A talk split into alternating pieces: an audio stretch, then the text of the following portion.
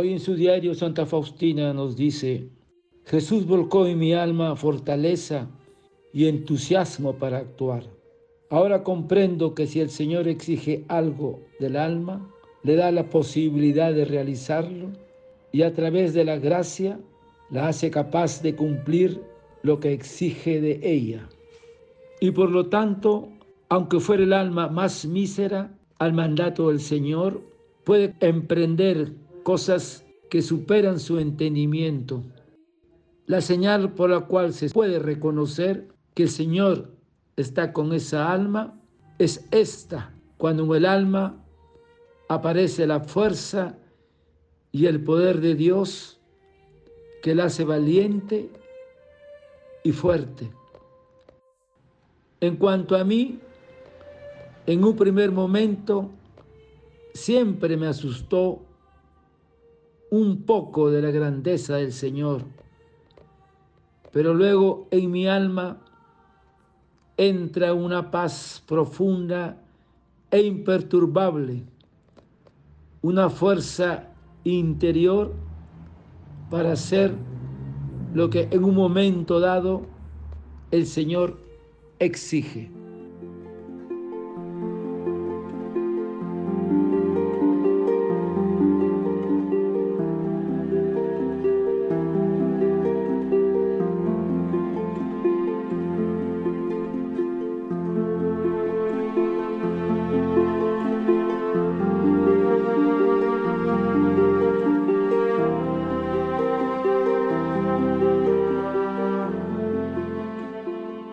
En su diario Santa Faustina nos dice, ahora comprendo que si el Señor exige algo del alma, le da la posibilidad de realizarlo y a través de la gracia la hace capaz de cumplir lo que exige ella.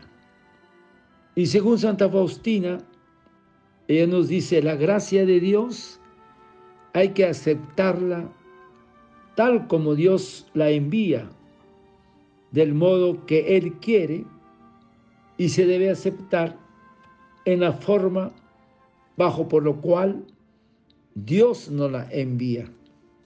La vida interior está destinada a crecer correspondiendo a las gracias recibidas. Y dice San Juan Crisóstomo, al que es diligente y fervoroso, se le dará toda la gracia que depende de Dios. La resistencia a la gracia hace que nuestra vida interior se empobrece y muere.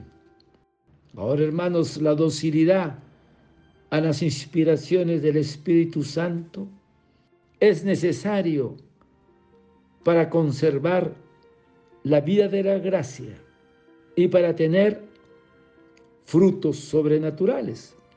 La respuesta libre a la gracia de Dios debe hacerse en el pensamiento, con las palabras y los hechos, porque la gracia se dan de dos maneras. Primero, a través de las inspiraciones y segundo, e iluminaciones del Espíritu Santo. Y el Señor le dijo a San Pablo, te basta mi gracia. Es una confirmación de que si quieres, puedes. Te basta mi gracia.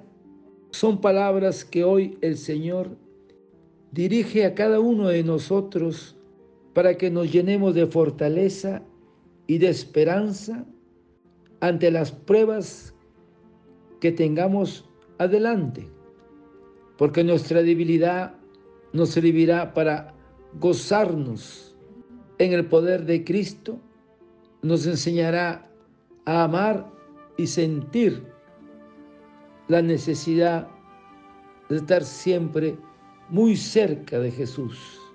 Entonces podremos exclamar, cuando soy débil, soy fuerte, porque Cristo está conmigo.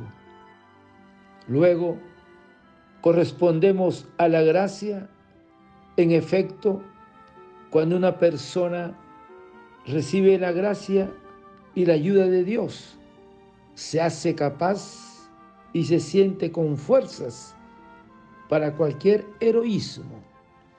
Hermanos, ten por seguro que si la gracia de Dios no te mueve y no te atrae nunca, llegarás y nunca llegarás a entusiasmarte por nuestro Señor.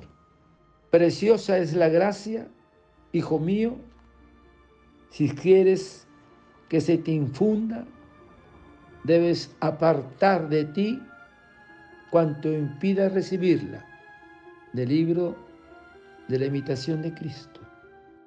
Y dice Santa Faustina, si Dios te ha dado la gracia de descubrir tu vocación, también te dará la gracia de perseverar en ella. Para eterno yo te ofrezco el cuerpo y la sangre, el alma y la divinidad de tomado Hijo nuestro Señor Jesucristo, como propiciación de nuestros pecados y del mundo entero. Y por su dolorosa pasión, ten misericordia de nosotros y del mundo entero. Desearte un lindo día, el Señor de la Misericordia te conceda su gracia a ti y a tu familia. Y por su dolorosa pasión, ten misericordia de nosotros y del mundo entero. Santa Faustina, ruega por nosotros. Dios te bendiga y proteja. Amén.